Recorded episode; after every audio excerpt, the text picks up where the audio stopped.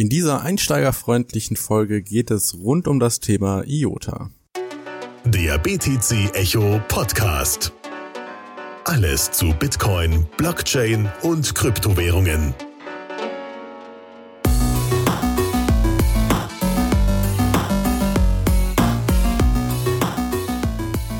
Herzlich willkommen zum BTC Echo Podcast, eine weitere Ausgabe mit einem Experteninterview. Phil ist heute nicht dabei, dafür habe ich Tobi auf der anderen Seite der Leitung. Hallo Tobi. Hi. Ja, du bist ein IOTA-Experte und das ist auch das Thema heute. Erklär doch unseren Zuhörern mal, wie du in das Krypto-Universum eingestiegen bist. Okay, erstmal Hallo an die Zuschauer. Ich bin Tobi und eigentlich bin ich Masterstudent in der Biochemie. Das heißt, ich habe einen wissenschaftlichen Hintergrund und ähm, der hat aber erstmal nichts mit Computerwissenschaften zu tun. Ich habe dann vor einem, ja, vor anderthalb Jahren habe ich angefangen in der Bioinformatik zu arbeiten, habe eine Weile da an Hepatitis C-Protease geforscht und mir wurde eigentlich schon immer so von Freunden seit 2012 tatsächlich gesagt, ich soll mir doch mal die Kryptowährungen anschauen. Aber ich habe dann jedes Mal immer wieder gehört, dass eine Transaktion da was kostet. Das heißt, wenn ich was verschicke, dann muss ich immer eine Gebühr dafür bezahlen. Und ich dachte, ja, aber wenn das eine Währung ist, dann gebe ich die ja ständig aus. Und dann habe ich ja irgendwann nichts mehr, weil ich ständig Gebühren bezahlen muss. Und dementsprechend habe ich nie reingeschaut. Ja, also ich habe tatsächlich mich davon immer sehr abschrecken lassen ähm, bis tatsächlich im Jahr 2017, Anfang 2017, dann die Leute immer mehr darüber geredet haben, auch über Ethereum. Und ähm, ja, da habe ich dann irgendwann mal reingeschaut und habe es mir mal angeguckt und mir gedacht, ja, gerade ist es in Ordnung, ich kaufe mal ein bisschen Bitcoin. Und ähm, dachte mir dann, ich habe 30 Euro investiert, ja. Mhm. Für mein großes Investment muss ich jetzt natürlich auch ein bisschen Wissen haben und habe mich dann eingelesen.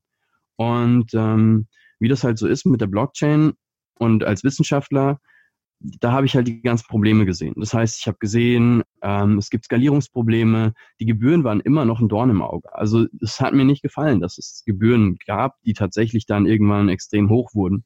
Ähm, haben wir ja letztes Jahr am Ende ähm, gesehen, vor ja. allem bei Bitcoin, weil die Transaktionszahl einfach so zugenommen hat.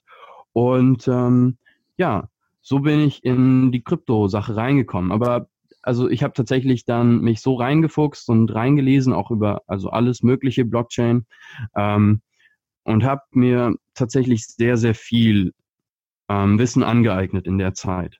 Ähm, einfach weil ich gedacht habe, irgendwo muss es ja eine Möglichkeit geben, dieses Problem, diese Probleme einfach auch zu lösen. Und ähm, ja, so bin ich dann am Ende bei IOTA ge gelandet, tatsächlich. Und was hat dich äh, dazu veranlasst, dass du bei IOTA hängen geblieben ist? Was war da so der, der ausschlaggebende Punkt? Also der ausschlaggebende Punkt war tatsächlich das White Paper. Ähm, durch meinen wissenschaftlichen und mathematischen Hintergrund, den ich ja auch habe, ähm, habe ich das eigentlich ganz gut verstanden ähm, und ähm, habe es dann tatsächlich auch ein bisschen durchgerechnet auch. Und das war so der Punkt, wo ich mir dachte, ja, ähm, IOTA kann theoretisch funktionieren. Und die anderen, ja, die anderen Lösungsansätze, die ich bisher so kennengelernt habe, die sind meist schon in der Theorie gescheitert. Das heißt, entweder wurde extrem viel Zentralisierung eingebaut, es führt zu Zentralisierung im, im Long Term, also in, im Langzeit, äh, ja, Bereich. Und dementsprechend bin ich dann tatsächlich deshalb bei IOTA hängen geblieben, einfach weil die Theorie so schön ist und weil die Theorie auch funktionieren kann. Und das zeigt meine, meine mathematische Analyse des White Papers. Und genau deswegen bin ich dann bei IOTA hängen geblieben. Ja, man sagt ja auch oft, dass IOTA diese Third-Gen-Blockchain ist. Also Bitcoin ist die erste Generation, Ethereum mit den Smart Contracts ist die zweite und IOTA ist dann praktisch die dritte Iteration des ähm, Gedankens, dass wir so ja, dezentrale oder verteilte Netzwerke haben. Ähm, was ist denn, ja, was ist denn so der, der, das Ziel von IOTA im Vergleich jetzt auch zu Bitcoin? Naja, das Ziel von IOTA, also die Vision dahinter, mhm. ist im Grunde ein komplettes Ökosystem zu bauen, in dem man kein Vertrauen mehr braucht. Das heißt, ähm, wir haben bei Bitcoin haben wir angefangen, Währung ohne Vertrauen zu bauen. Das heißt, ich brauche meinem Nachbarn nicht mehr vertrauen. Ich weiß, dass er das und das Geld hat, was er mir schickt, weil der Miner hat es mir ja bestätigt. Mhm. Und ähm, bei, bei Ethereum haben wir die ersten Ansätze gesehen, wo wir dann ja zwischenmenschliche Regeln und so weiter auch auf der Blockchain festgesetzt haben. Das heißt, wir haben Smart Contracts auf die Blockchain gebracht und da zeigt sich dann, ähm, dass, dass man ja teilweise ganze Unternehmen, also zum Beispiel DAO als bekanntes, als bekannter Fall jetzt, mhm. ähm, auf die Blockchain bringen kann. Und IOTA bringt das Ganze noch ein Stück weiter. Das heißt, die Vision hinter IOTA ist dadurch, dass die Transaktionen kostenlos sind, dadurch, dass sie sehr schnell funktionieren, dass man Daten, dass man alles Mögliche über IOTA transportieren kann.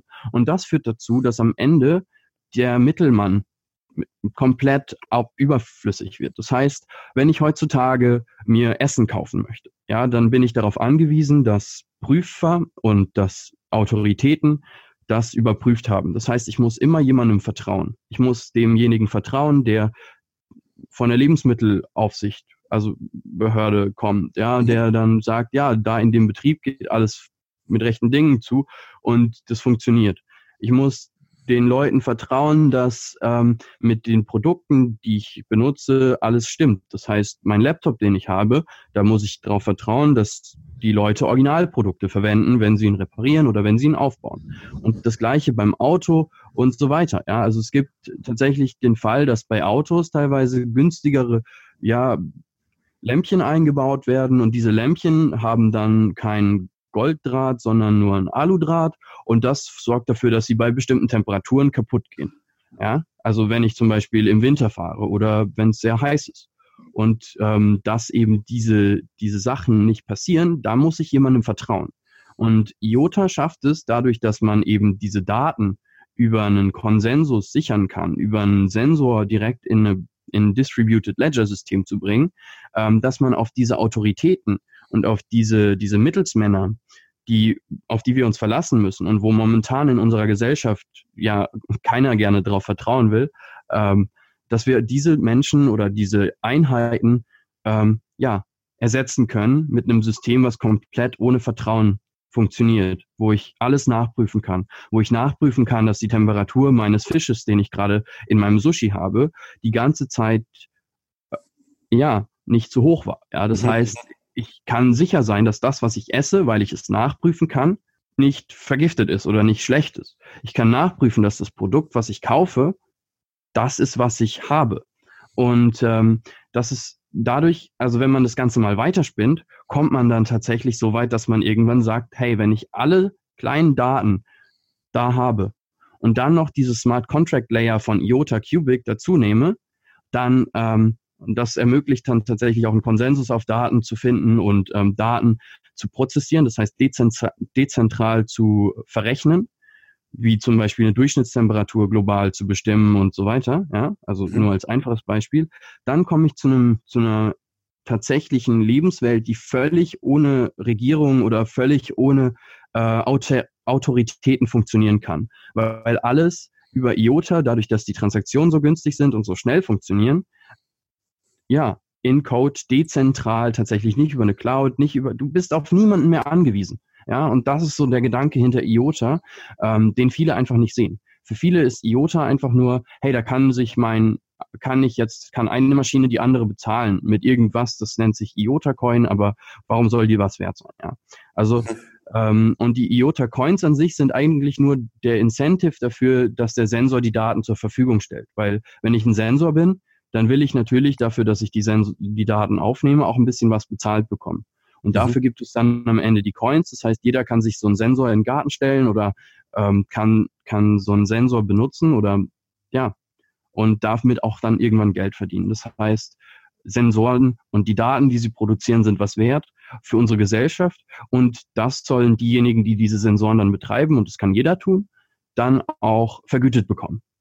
Okay, ja, du hast hier gerade schon angesprochen mit den Sensoren und das ist ja eigentlich jetzt, wir sind jetzt im Jahr 2018, das Internet of Things, wie dieser äh, Termini heißt, ist ja eigentlich, dass wir jetzt Smartphones haben, also nicht mehr ein dummes Handy, mit dem man nur telefonieren kann, sondern halt auch ein Gerät, was gleichzeitig noch die GPS-Position bestimmen kann und ja praktisch äh, für sich selber denken kann, mehr oder weniger, in einem bestimmten Rahmen, sagen wir jetzt einfach mal. Und diese, den gleichen Mechanismus könnte man jetzt auch äh, in Sensoren einbauen, wenn ich das richtig verstehe. Und so weit gehend sogar, dass man dann halt sagt, ja, der ähm, Temperaturmessgerät im Garten schickt irgendwie die Daten an einen anderen Sensor und die beiden Maschinen tauschen sich untereinander aus. Und wenn ich das jetzt richtig verstanden habe, ist der Fort oder ist das bei IOTA möglich, während das bei Bitcoin äh, ja mit, äh, wie, wie du gesagt hast, schon Transaktionskosten, die überhaupt existieren und gerade wenn es jetzt um so kleine Daten geht, ähm, nicht möglich beziehungsweise nicht in dem Ausmaß möglich. Ja, wenn wir uns jetzt vorstellen, dass wir, äh, dass jeder Mensch irgendwie 100 Sensoren hat, die im Auto, im Haus und und so weiter verteilt sind und die die ganze Zeit kommunizieren, das ähm, ja, geht mit der herkömmlichen Blockchain nicht und deswegen füllt IOTA da sozusagen das Bedürfnis. Naja, also es funktioniert heute ja schon. Heute mhm. wird es über eine Cloud gemacht. Das heißt, wir haben heute eine Datenbank in, auf einer Cloud. Das heißt, wir müssen jemandem vertrauen, dem Cloud-Dienstleister, mhm. dass diese Datenbank unberührt bleibt. Und da werden Sensordaten heute schon gespeichert, weil wir einfach zum Beispiel Prüfprotokolle haben, wo wir bei einer Autorität Sachen nachweisen müssen. Das heißt, wenn ich heutzutage was herstelle, dann muss ich heutzutage ja auch schon eine Autorität nachweisen, dass ich diese Daten habe. Und ähm, aber Daten sind halt nicht wirklich authentifiziert da. Ja, das heißt, sie sind nicht dezentral wie auf einer Blockchain oder auf einem Distributed Ledger System sicher gespeichert, sondern sie sind immer in gewissem Maße manipulierbar. Und ähm, eben in diese eine Blockchain würde da schon Sinn machen, wenn die Daten sehr viel wert sind. Ja, das mhm. heißt, wenn ich irgendwas in eine Blockchain speichere und dafür Transaktionsgebühren bezahle, wie das heutzutage ja auch schon bei Diamanten gemacht wird. Ich weiß nicht, ob du das System kennst. Äh, ähm, Everledger meinst du? Ja, genau. Mhm. Ist mir ein Begriff, also, ja. Soweit ich weiß, ähm, werden da eben die Herkunftsdaten und der Fingerabdruck des Diamanten auf der Blockchain gespeichert. Und das geht bei Diamanten, weil die Transaktionsgebühren, die man da bezahlen muss, mit und die, der Outcome, den man davon bekommt, in einem Verhältnis stehen. Das heißt, ja. Ähm, wenn ich nachweisen kann, dass ich keinen Blutdiamanten habe, dann ist es sehr, sehr viel mehr wert und dadurch ist mein Diamant so viel mehr wert, dass sich das System da rentiert. Mhm. Wenn ich jetzt aber von Daten spreche, wo der Datenpunkt vielleicht ein Hundertstel von einem Cent kostet, ja, mhm. macht eine Blockchain da keinen Sinn. Deswegen werden Daten heutzutage auf Clouds gespeichert und das macht auch momentan sehr viel Sinn. Der Punkt ist aber, dass diese Daten dann eben nicht diese Verlässlichkeit haben. Das heißt, wenn ich das mit Diamanten machen würde und dann kann ich Zertifikate fälschen etc. pp. Deswegen ist man da ja auf eine Blockchain gegangen, weil es da Sinn macht. Und ähm, wenn man jetzt aber ein System hat, wo man keine Gebühren mehr bezahlen muss, wo eine Transaktion sehr schnell durchgeht und ähm, es sehr günstig ist, das zu benutzen, dann macht es auch Sinn für kleinere Datenpunkte. Und wir, wir sind natürlich auch interessiert daran, dass unser Essen nicht, also unser Fleisch, was transportiert wurde, ja, in den Richtlinien transportiert wurde, wie sie eben da sind, wie wir sie brauchen und wie sie dafür sorgen, dass unsere Gesellschaft auch, also dass die Menschen nicht krank werden zum Beispiel. Ja. Und das ist halt möglich mit IOTA und eben nicht mit einer Blockchain, einfach weil die Kosten bei einer Blockchain so hoch sind und bei IOTA sind sie halt recht niedrig für eine Transaktion. Ähm, also da kostet es halt nur den Strom, den du brauchst, um diese Transaktion zu machen. Einen kleinen Proof of Work als Spam-Schutz. Ja, da können wir später auf die technologischen Hintergründe noch ein bisschen eingehen, wenn du möchtest. Und ähm, also wenn man das runterrechnet, im günstigsten Fall ist man bei, äh, ich glaube, einem 100 Millionstel eines Cents, die eine Transaktion kostet. Mhm. Und da ist der Wert eines Datenpunktes deutlich drüber. Und dementsprechend macht es da Sinn, diese Datenpunkte eben auch mit IOTA zu sichern. Alles klar, ja. Lass uns doch kurz äh, darauf einsteigen, wie IOTA es schafft, dass die Transaktionen so günstig sind. Wenn ich das äh, so peripher richtig mitbekommen habe, funktioniert es damit eben, dass man sagt, okay, äh, wenn du eine, wenn ich jetzt dir eine Transaktion schicke, dann bestätige ich noch zwei andere Transaktionen, die vorher irgendwann stattgefunden haben. Und so baut sich praktisch ein Konstrukt auf, was man den Tangle nennt. Richtig? Ja, genau. Genau. Das hast du schon ganz gut gesagt. Das Tangle an sich ist ähm, der Blockchain eigentlich gar nicht mal so unähnlich. Das heißt, die Blockchain funktioniert so, dass jeder Block den davorliegenden Block referenziert. Ja, das heißt mit einem Hash. Mhm. Und genau das passiert bei IOTA auch, nur dass jede Transaktion halt als eigener Block in Anführungsstrichen fungiert und dann eben zwei weitere vor, zuvor ähm, durchgeführte Transaktionen in Anführungsstrichen Mini-Blöcke dann referenziert. Das heißt, ich schaue mir die an, schaue, ob da ein Double Spend mit drin ist und wenn da keiner drin ist, dann kann ich die referenzieren und dann integriere ich diesen Hash eben in meine Transaktion mit rein als referenzierte Trunk und äh, Branch. So heißen die beiden Transaktionen dann Transaktion in dieser mhm. Transaktion. Ja? Und, und äh, vielleicht nur noch mal, um das klarzustellen, ein Hash ist so aufgebaut, dass wenn da eine Information reingezogen wird, dass maßgeblich den, ha den Hash, der resultiert daraus, wenn man die Hash-Funktion anwendet, verändert. Das heißt, wenn ich jetzt die beiden Transaktionen drin habe, dann ist bekomme ich einen anderen Hash, als wenn ich sie jetzt rauslassen würde. Genau, richtig. Also du hast tatsächlich eine, unveränderbar, eine unveränderbare Kette, wie bei, wie bei einer Blockchain eben auch. Okay, aber der Unterschied ist, jede Transaktion ist sozusagen sein eigener Block. Und genau, man, und es gibt referenziert zwei. nur, äh, man referenziert nur zwei. Alles klar, gut. Wie geht's weiter? Ähm, wenn man das hat und man dann drauf, also dann muss man sich überlegen, okay, ich habe jetzt diese Transaktion, was ist da noch drin? Ähm, es ist erstmal Arbeit, zwei Transaktionen zu bestätigen und zu schauen, ob die über, also ob die funktionieren oder nicht. Das ist erstmal die erste Arbeit. Die zweite Arbeit, die in jeder Transaktion drinsteckt, ist dann ein Proof of Work, ein sehr kleines, ein sehr kurzes, ähm, Proof of Work, was von Mobilgeräten momentan schon durchgeführt werden kann oder auch von, von Sensoren. Ähm, es gibt dazu auch optimierte Hardware, aber darauf gehen wir jetzt gar nicht ein. Mhm. Ähm, und dieses Proof of Work ist als Spam-Schutz gedacht. Das heißt, es gibt dem, dem jeder Transaktion ein Gewicht. Das heißt, ich muss eine Arbeit verrichten, um eine Transaktion durchführen zu können. Mhm. Und ähm, wenn sich jetzt dieses Tangle mit der Zeit aufbaut, also das, diese Netzstruktur, die kennt man ja, ähm, eventuell fügen wir noch einen Link mit einem Bild ein, ähm, dann wird, die, wird es immer länger. Und man kann sich vorstellen, dass jede Transaktion Gewicht hat, dadurch, dass man dieses Proof of Work berechnen muss. Man rechnet eine Nonce aus, ja, mhm. wie bei, wie bei äh, einem gemeinten Block eben auch. Mhm. Und ähm, das heißt, es ist Arbeit. Jede Transaktion steht für sich als Arbeit.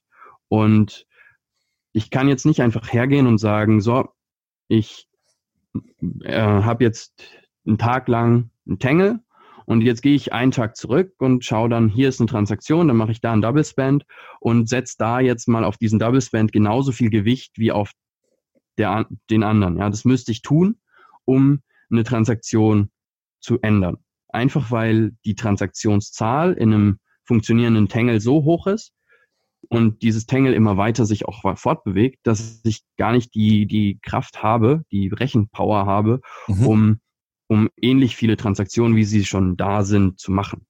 Das heißt, ähm, das kann man sich wie bei einer Blockchain vorstellen. Wenn ich jetzt drei Blöcke habe, dann muss ich ja die gleiche Hash-Power ähm, wie diese drei Blöcke haben, mhm. auf mein, meine Sidechain zum Beispiel bringen, damit ich die übertrumpfen kann oder sogar noch mehr. Ja?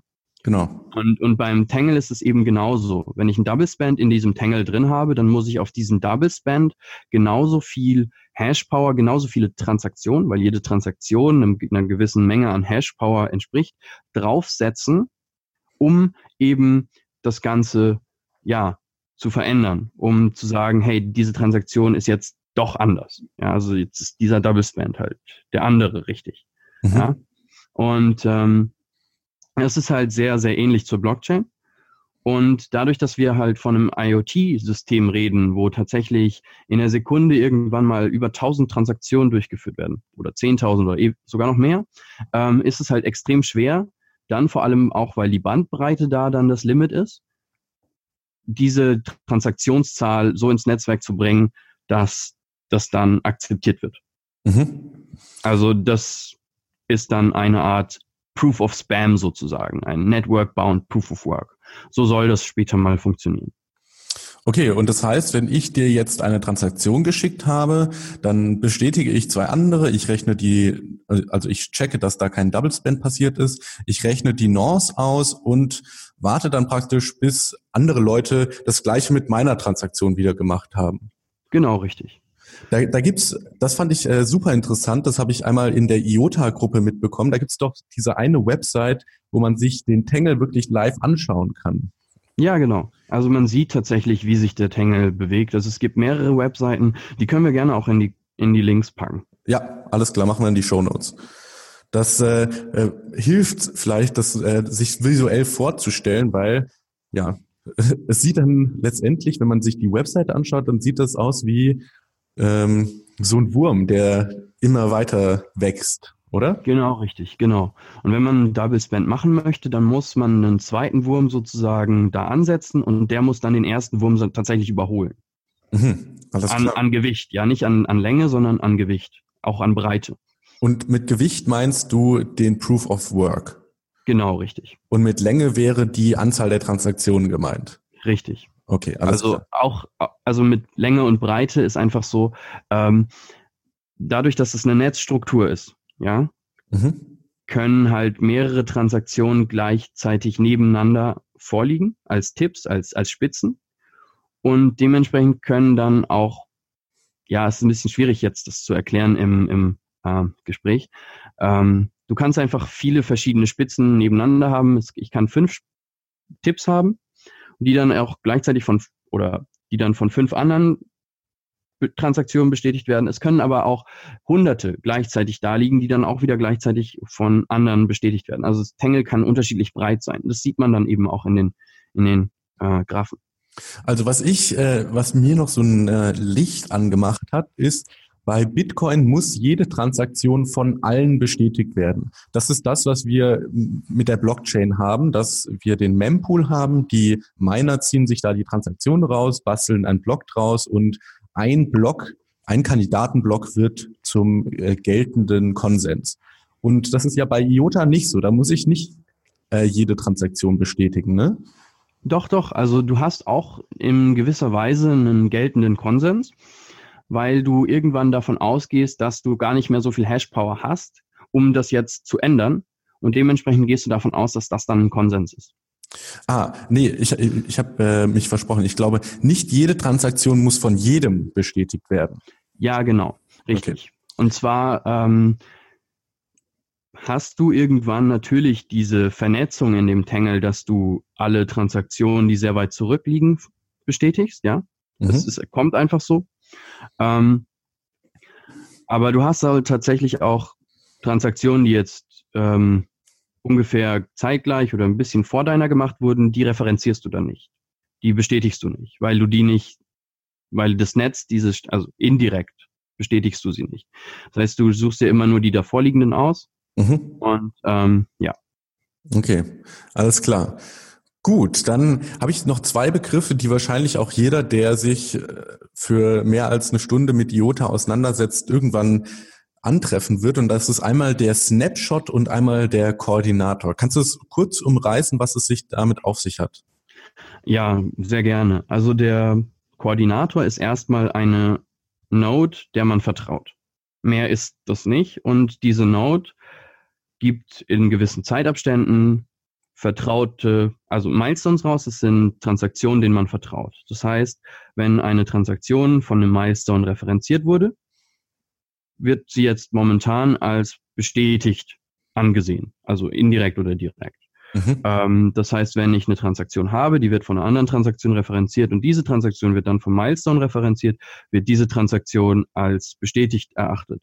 Und das braucht man einfach im Moment, weil ähm, gerade die Transaktionszahl so gering ist, dass ich mit einer spezialisierten Hardware tatsächlich die komplette Historie, Transaktionshistorie von, einem, von einer Stunde oder von zwei Stunden überholen kann. Mhm. Und das führt dazu, dass ich dann ähm, Double Spends machen könnte. Mhm. Und dadurch, dass eben die Transaktionszahl, das Gewicht im Netzwerk noch so niedrig ist momentan, können wir auf diese ja, Trusted Node momentan nicht verzichten auf den Koordinator und ähm, müssen momentan leider noch mit dem Koordinator leben. Das heißt, der Koordinator sagt dann, was, ähm, was keine kein Double Spend enthält zum Beispiel. Ja, das heißt, der Koordinator gibt im Grunde die Richtung vor und sagt, welches Tangle das Haupttangle ist.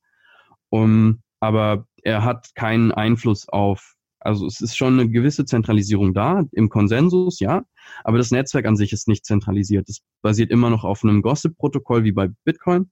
Das heißt, die, jede Node ist da mitverantwortlich für den äh, für das Netzwerk, speichert es auch dezentral, aber auch für den Konsensus, weil die Milestones, die dieser ähm, Koordinator rauswirft, die er ähm, ans Netzwerk attached, die müssen dann auch wieder von anderen Transaktionen aus dem Netzwerk bestätigt werden. Das heißt, ich referenziere auch einen Milestone und dementsprechend überprüfe ich auch, ob der Milestone Mist gemacht hat oder nicht. Mhm. Alles klar. Das, ist, das heißt, man kann sich den Koordinator so vorstellen wie gerade noch so ein paar Stützräder bei einem Fahrrad, weil das Kind einfach noch nicht genug, ähm, ja, nicht groß genug ist, um selbstständig zu fahren. Aber genau richtig. Wenn, wenn das dann einmal der Fall ist, dann kann man die Stützräder weglassen.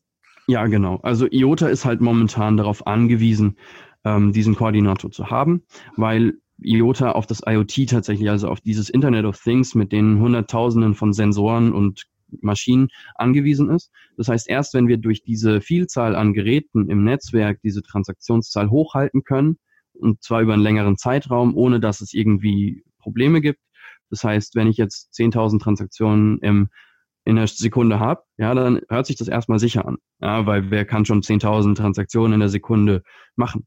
Aber mhm. das heißt, es, ist, es muss immer noch nicht sicher sein, weil dann kann es heißen, hey, ähm, ich bin ein großer Player und ich habe jetzt Insolvenz angemeldet und ich hatte eigentlich 50 Prozent aller Transaktionen im Netzwerk oder 30 und dann haben wir plötzlich keine 10.000 Transaktionen in der Sekunde mehr, sondern nur noch 4.000 oder vielleicht nur noch 7.000. Und wenn es dann der zweite Player auch noch macht, dann ist es wieder weniger. Und dementsprechend ähm, muss es tatsächlich ein verteiltes Ökosystem sein mit sehr vielen verschiedenen Playern, wo die Sicherheit auch da ist, dass die Transaktionszahl dann nicht mehr runtergeht.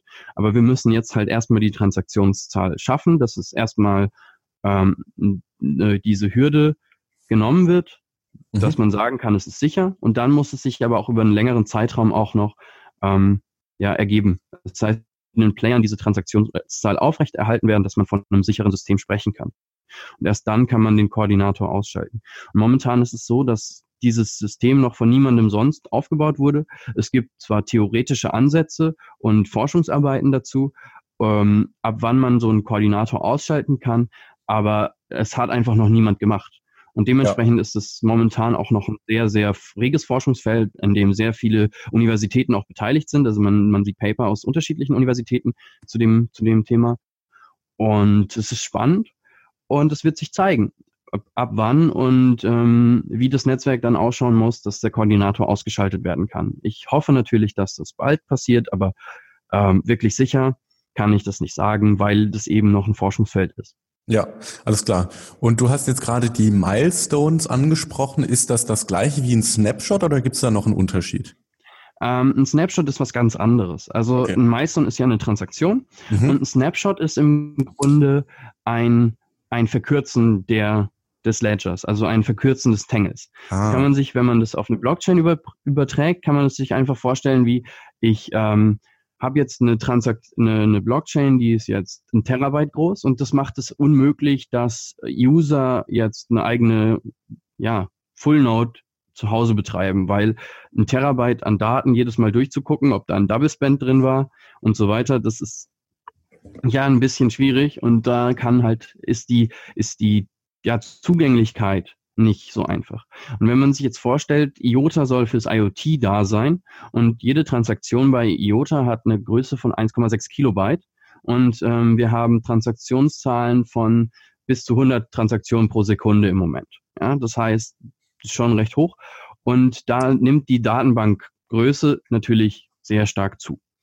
Ähm, wenn wir jetzt Leuten, die kein Datenzentrum zu Hause stehen haben, ja, die kein Cloud-Anbieter sind, ähm, jetzt, also wie zum Beispiel ein kleiner Sensor, ermöglichen wollen, in diesem Netzwerk teilzunehmen, dann brauchen wir eine Möglichkeit, diese Datenbank klein zu halten. Stimmst du mir zu, oder? Ja, also ich habe kein Terabyte auf meinem Handy. Richtig, genau. Ähm, und genau dafür gibt es die Snapshots. Die machen folgendes, die schneiden einfach einen gewissen Punkt in der Historie dann äh, ab und alles davor wird gespeichert und zwar so, dass du ähm, die Balances einzelnen Adressen zuordnest. Das heißt, das ist einfach nur eine kleine Liste an Adressen mit Balances, aber alle Daten und alle äh, Transaktionen, die davor durchgeführt wurden, die werden ja, auf die wird verzichtet. Momentan ist es so, dass es zentralisiert gemacht wird und ähm, zwar so, dass aber jeder Node-Owner das Ganze überprüft oder überprüfen kann. Das heißt, ich als Full-Node-Owner, ich habe selbst zwei, ich gehe dann dahin und schaue mir an, ob die Balances alle stimmen. Es gibt dafür ein Tool, das auch Open Source ist und so kann ich dann überprüfen, ob der Snapshot valide ist oder nicht. Und ähm, das heißt, es ist ein zentralisierter Snapshot, der dann aber dezentral überprüft wird momentan. Ähm, ein Freund von mir arbeitet gerade an den, also der ist Teil der Foundation, der IOTA Foundation, und der arbeitet gerade an einer dezentralen ähm, ja, Version davon. Das heißt, wir können bald, bald kann jeder selbst seinen Snapshot dezentral ohne ähm, eine Autorität selbst durchführen.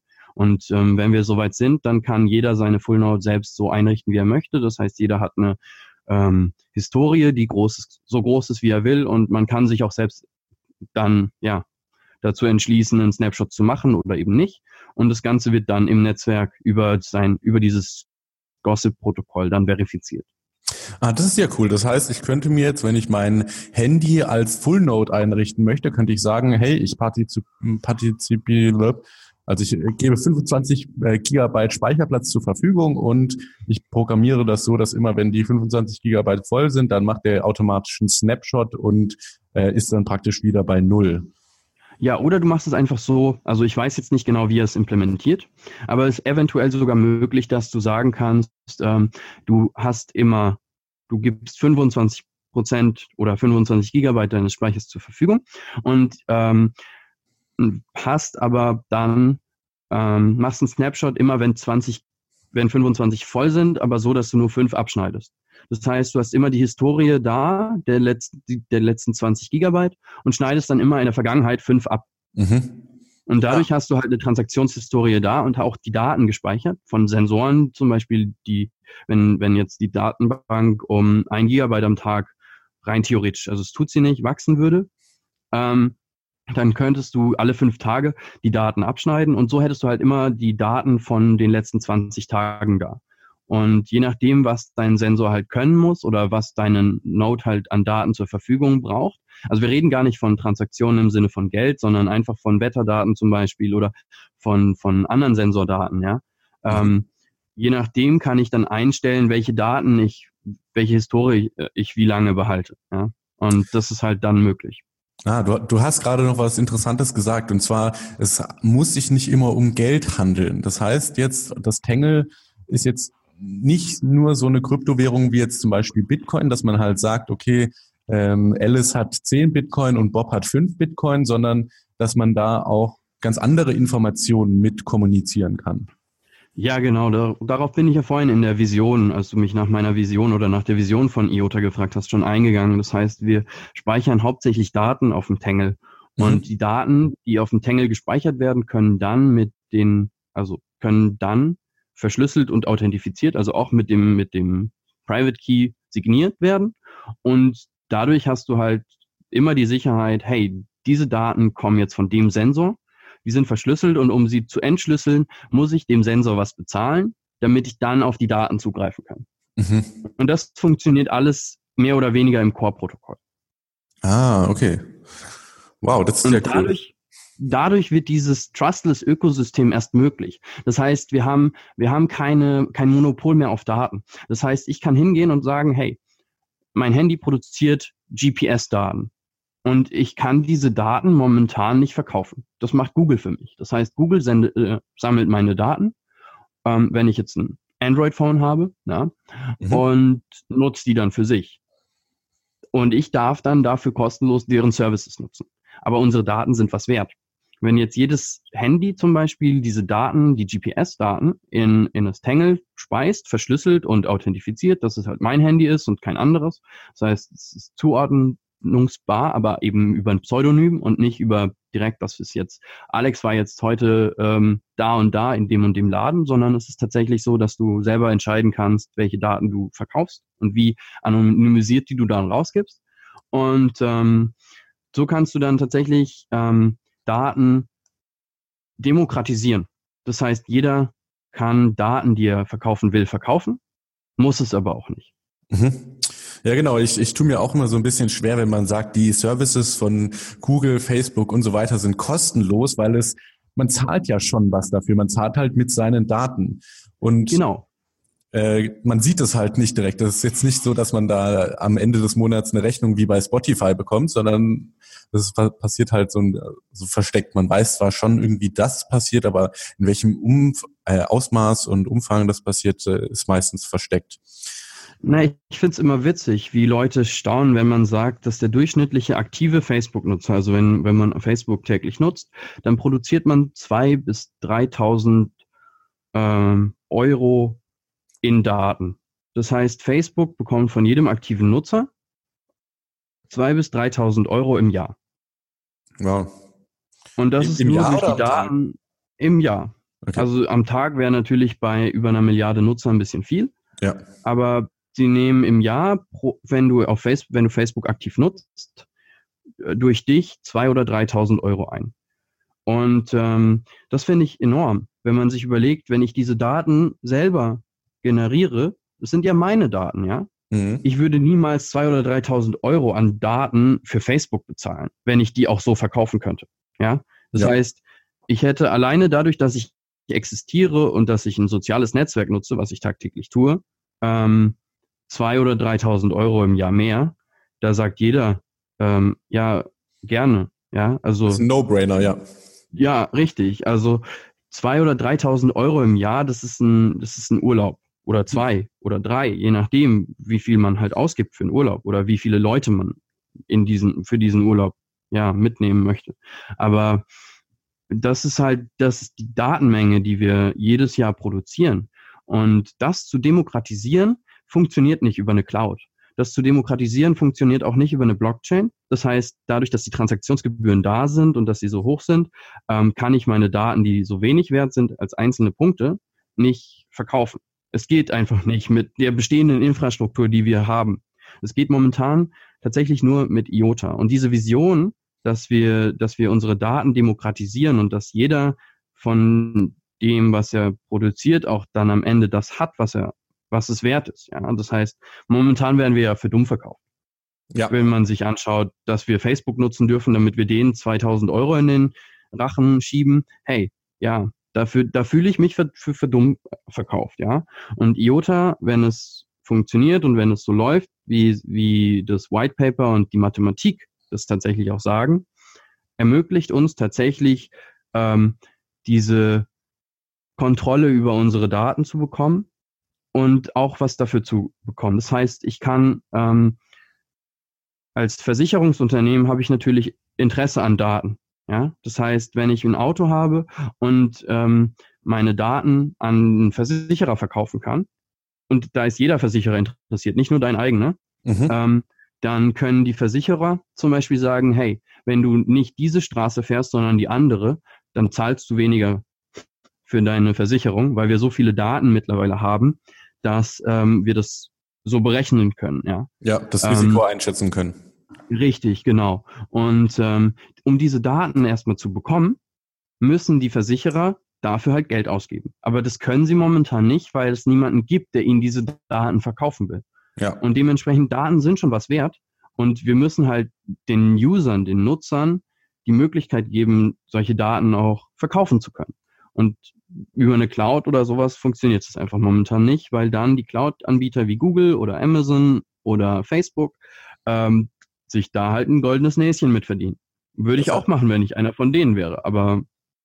Das heißt, man muss praktisch die ähm, Dezentralisierung in, ja, in der Datenwelt sozusagen etablieren, damit jeder jedes Individuum die Hoheit über die eigenen Daten ähm, haben kann. Und wenn ich dann entscheide, hey, ich war jetzt gerade bei Starbucks und habe mir einen Kaffee gekauft und ich möchte ich habe damit kein Problem, die Daten zu teilen oder ich anonymisiere mich und sage, äh, ja, ich bin männlich und ich bin zwischen 20 und 30 und äh, keine Ahnung, komme aus dem und dem Heimatland. Das möchte ich nur teilen dann kann ich das machen. Und wenn ich sagen möchte, ich möchte auch noch meine Gehaltsklasse angeben und meine, mein, Vers mein Gesundheitsversicherer und so weiter, dann kann ich das auch angeben und dann würde ich genau. eventuell mehr dafür bekommen. Richtig, genau. Und das kannst du dann, also das musst du gar nicht für jeden einzelnen Datenpunkt machen, sondern in der Zukunft werden, wird es halt eine App für dich übernehmen, ja. Und dafür bekommst du dann tatsächlich Geld. Das heißt, wenn du bei Starbucks einkaufst und dann das äh, Leuten sagst, dass du da eingekauft hast und dein Datenpunkt jetzt zum Beispiel, weil du ähm, eine besonders wichtige Zielklasse bist, ja, und es wenig Leute gibt, die da jetzt Daten verkaufen, ist ja halt viel wert, kann es sein, dass du irgendwann deinen Kaffee vielleicht sogar umsonst bekommst, wenn es genügend Leute kaufen. Ja, alles klar. Wow, das hört sich ja echt spannend an. Ähm, du hast vorhin noch im Nebensatz äh, Cubic erwähnt. Das war ja auch ein großes News dieses Jahr von IOTA. Kannst du kurz umreißen, was Cubic machen soll? Ja, also Cubic ist im Grunde ein äh, Modul für, für Full Nodes, ein Zusatzmodul. Und auf diesem Zusatzmodul kannst du dann deine ähm, Rechenpower zur Verfügung stellen.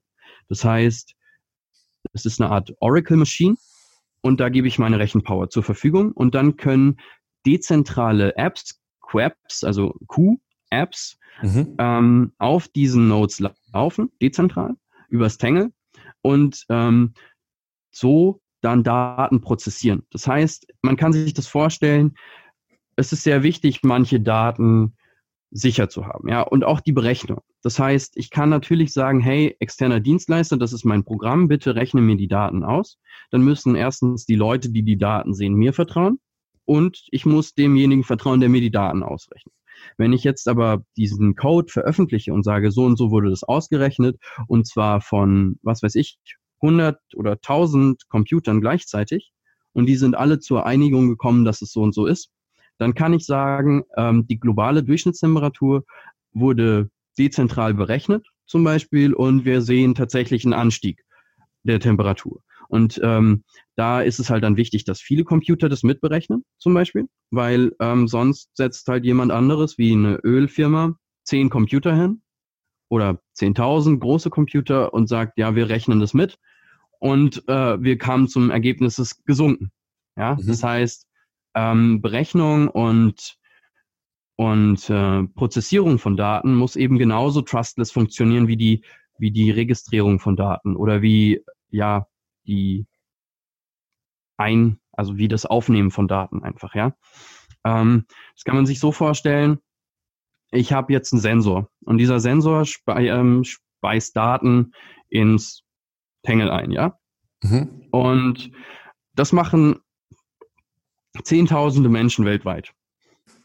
Ähm, jetzt kann ich sagen, ja, die globale Durchschnittstemperatur weltweit ist gerade so und so viel. Ja? Jetzt, weil ich da den Durchschnitt ausrechne. Wenn jetzt aber ein Snapshot kommt und so weiter und es eine Weile vergeht an Zeit, dann kann man es vielleicht nicht mehr, ja.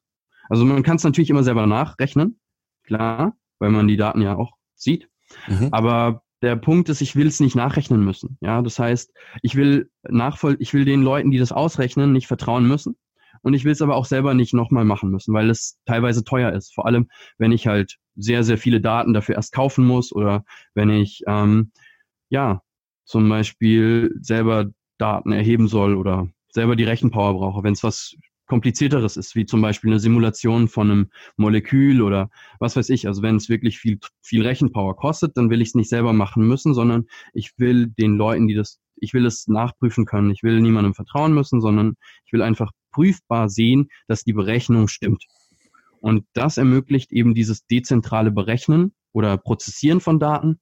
Und ähm, das ist tatsächlich toll, weil ich dann, ähm, wenn ich jetzt heutzutage den Verkehr zum Beispiel anschaue, ja, und dann sehe ich, okay, es ist gerade Stau in der Innenstadt, ähm, ich fahre außenrum, ja, dann habe ich diese Daten von der Cloud, von einem von einer Person, die das prozessiert hat, die das berechnet hat. Mhm. Ähm, ich kann es nicht nachprüfen, ob sie richtig gerechnet hat oder nicht. Und ähm, dementsprechend könnte dann diese Person sagen, so, du hast unsere Services weniger benutzt du hast weniger bezahlt als andere, ich schicke dich jetzt den längeren Weg. Ja? ja, ja. Und diese, das können sie dann über, ähm, über ja, getürkte Berechnungen tatsächlich tun. Und wenn du eben nachprüfen kannst, dass diese Berechnung stimmt, weil eben dezentral hunderttausende Computer in deiner Stadt zu dem gleichen Ergebnis gekommen sind oder zu einem, zu einem, also es geht mit einer Zweidrittelmehrheit, ja, mhm. funktioniert das System, dass diese Zweidrittelmehrheit zum gleichen Ergebnis gekommen ist, dann kannst du halt sicher sein und du kannst es tatsächlich auch nachprüfen, weil du ähm, das in dieser dezentralen Datenbank, in dem Tangle nachprüfen kannst. Dann kannst du halt sicher sein, dass dir dein Auto kein Mist erzählt, dass du wirklich den langen Weg fahren musst und dann halt, ähm, um wenigstens rechtzeitig anzukommen und nicht zehn Minuten früher. Ja, also weißt du, was ich meine? Ja. Und dementsprechend ist diese Berechnung von Daten eben auch wichtig, um eben Daten an sich auch zu demokratisieren. Und da kann halt jeder auch mitmachen. Das heißt, ich kann auf meiner Fullnote dann diese, ähm, dieses Zusatzmodul laufen lassen. Und so ermögliche ich, also so kann ich dann auch Geld verdienen. Das heißt, ich gebe Rechenpower zur Verfügung und die kann dann jeder ähm, für diese, diese Cubic Smart Contracts dann tatsächlich auch mieten.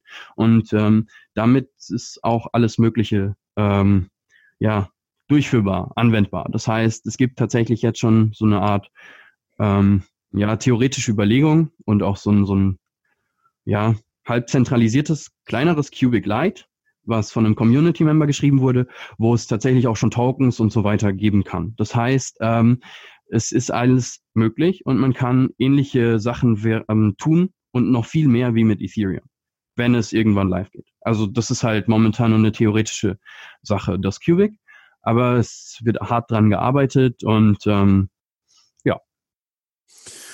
Cool. Thema hart dran gearbeitet. Ähm, erzähl doch mal, was du für oder mit IOTA schon gemacht hast, weil das ist ein, ein ganz cooles Tool, wo ja ich selber eigentlich auch schon äh, äh in Genuss davon gekommen bin.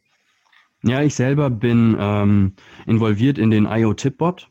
Ähm, das ist ein sehr, sehr gut funktionierender Service, mit dem man in Discord und in Telegram IOTA-Token, Coins verschicken kann, einfach um Leuten was zu spenden. Und ähm, wir haben da sehr, sehr viel Herzblut reingesteckt. Ein guter Freund von mir und ich haben das gemeinsam gebaut. Und da, das kann man nutzen, als, also jeder, das ist kostenlos, das ist für die Community von uns zur Verfügung gestellt. Wir haben da ein, ein sehr, sehr gutes Backend, was es auch ermöglicht, Transaktionen ähm, zu promoten und zu reattachen. Das heißt, wenn meine Transaktion nicht durchgeht, das kann passieren im Tangle, dann kann ich das Ding nutzen und kann ihm einfach den Hash geben und das Ding sorgt dann dafür, dass meine Transaktion bestätigt wird. Das heißt, äh, momentan ist es ohne dieses Tool nicht so einfach möglich. Die neuen Wallets machen es möglich, die neuen Trinity Wallets, die jetzt in der Beta sind, also einmal Desktop und ähm, Mobile, sind jetzt in der Open Beta. Die machen es möglich, dass man das automatisiert vom eigenen Computer machen kann. Aber ich will mein Handy auch nicht zum Beispiel die ganze Zeit rechnen lassen, nur damit das Ding irgendwann durchgeht. Da kann ich das dann einfach kostenlos an den Tipbot outsourcen und der bestätigt mir dann die Transaktion. Das heißt, der sorgt dafür, dass sie irgendwann durchgeht. Und ähm, der Tipbot an sich äh, läuft auf dem Tangle Worker. Das ist ein Backend, das wir selbst designt haben, das wir selbst gebaut haben. Und das können wir sehr einfach irgendwo, also überall implementieren.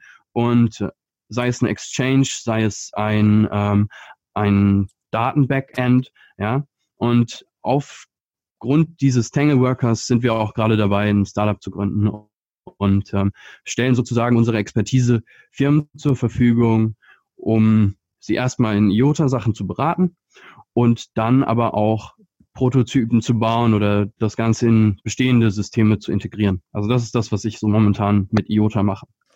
Ja, sau cool. Also ich war wirklich überrascht, wie einfach das ging. Du hast mir da, ich bin in der IOTA Telegram-Gruppe drin. Link werden wir auch in den äh, Shownotes äh, verlinken. Und äh, du hast mir da irgendwie so 100 Kilo IOTA geschickt. Und ich habe ja nicht mal eine IOTA-Wallet und trotzdem hat's funktioniert. Ja, du hast sie dann einfach auf einer, also es ist wie bei einer Exchange, du hast sie dann sozusagen auf deinem Username gespeichert und kannst sie dir jederzeit auszahlen lassen. Das geht auch super einfach und super schnell. Das heißt, wir, dadurch, dass das Ding so optimiert ist, ähm, haben wir recht schnelle Transaktionszeiten, auch wenn das Netzwerk mal nicht so gut läuft. Und ähm, ja, wir zahlen dafür auch für unser, für unser Backend ein bisschen was, für die Hardware. Ähm, und dementsprechend wir wollen einfach neuen Usern eine gute Experience geben. Das heißt, wir machen das tatsächlich so, damit die User, die neu sind, eine gute Erfahrung mit IOTA machen. Und dafür ist es eigentlich gedacht. Ja, extrem coole Sache. Dann kann, könnte man ja auch euch tippen, wenn es einem denn gefällt. Ja, genau. Wenn dir der Tippbot gefällt, kannst du den Tippbot sogar selber tippen und er schenkt dir dann eine kleine Dankesnachricht. Na, das ist ja schön. Okay, gut, dann äh, noch die letzte Frage. Jetzt mal mit so Blick in die Zukunft, vielleicht so drei Jahre. Wo siehst du da IOTA? Was ist gerade so die größte Herausforderung, die jetzt als nächstes gemeistert wird? Und genau. Naja, die größte Herausforderung ist erstmal der Koordinator. Ja, das heißt, wir müssen das IOTA-System so in die Wirtschaft bringen und so in die Köpfe der Menschen und auch in unsere Geräte, die wir tagtäglich nutzen, dass die Transaktionszahl hochgeht. Und zwar demokratisiert hochgeht. Ja, das heißt, ein großer Player wie Bosch oder VW, die werden dann vielleicht einen Haufen Transaktionen machen. Ja, es gibt ja Partnerschaften, ähm, aber das ist trotzdem die Sicherheit nicht gegeben, sondern wir wollen es demokratisiert machen und ähm, oder es sollte demokratisiert passieren. Und dementsprechend ist es erstmal wichtig, diese Snapshots zu dezentralisieren. Das passiert jetzt hoffentlich demnächst, dieses Jahr vielleicht sogar noch. Ich weiß es nicht genau. Ähm, und wenn das passiert, dann ähm, demokratisieren wir schon mal einiges in IOTA und ähm, dann können wir auch irgendwann mal, wenn die Transaktionszahl hoch genug ist, über den Koordinator, also den Coordicite, den Tod des Koordinators nachdenken. Und sobald das passiert ist, ähm, geht's, also das ist die größte Herausforderung momentan, es muss gelöst werden, bevor IOTA tatsächlich ein dezentralisiertes und also ich meine, wenn das passiert, ist IOTA tatsächlich die dezentralisierteste Kryptowährung, die es gibt. Ja. Ohne Frage, weil es gibt keine Miner mehr, es gibt keine zentrale Einheit mehr in dem System, es gibt auch keine Wertezentralisierung. Das heißt, egal ähm, wie du dieses System nutzt, es gibt niemanden, der nicht einen Service zur Verfügung stellt, der dann was von dir kriegt. Das heißt, für alles, was du in diesem System tust, wirst, bezahlst du eine angemessene Menge an Geld und bekommst dafür auch was zurück. Das heißt, ob es Daten sind oder irgendwas anderes. Aber durch das System an sich, durch das Grundprotokoll, verdient niemand was mit.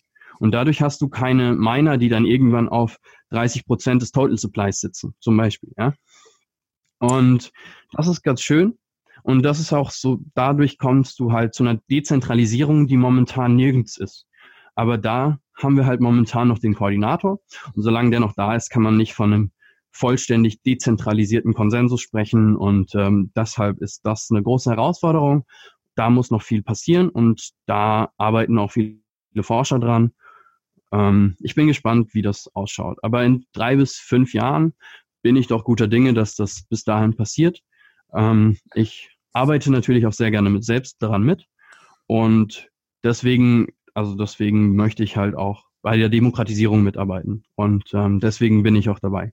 Nicht, weil ich jetzt denke, hey, einfaches Geld oder so, sondern mir geht es tatsächlich darum, ich habe Spaß daran, Dinge zu bauen und ich will dazu beitragen, dass unsere Welt demokratisiert wird. Also dass tatsächlich Autoritäten weniger werden und dass ähm, ja unsere Welt ein Stück gerechter wird. Und ich glaube, IOTA kann das.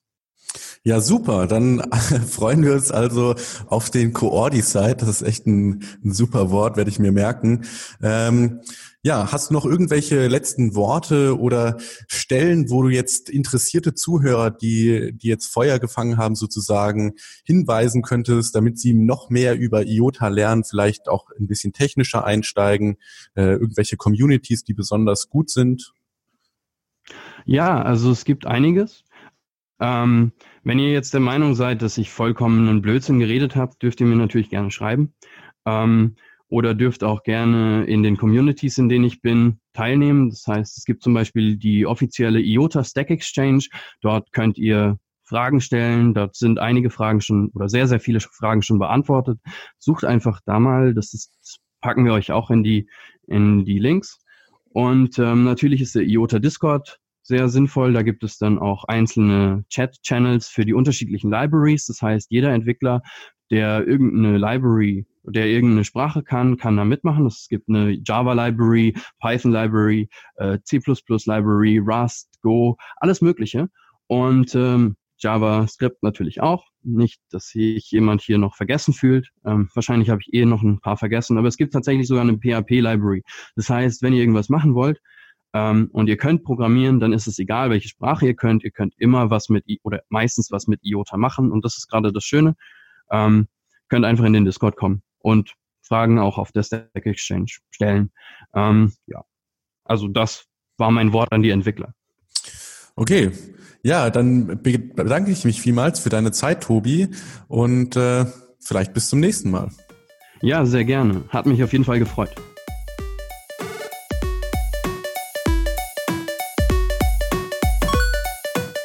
Alles, was das Kryptoherz begehrt, findest du auf btc-echo.de. Bis zum nächsten Mal.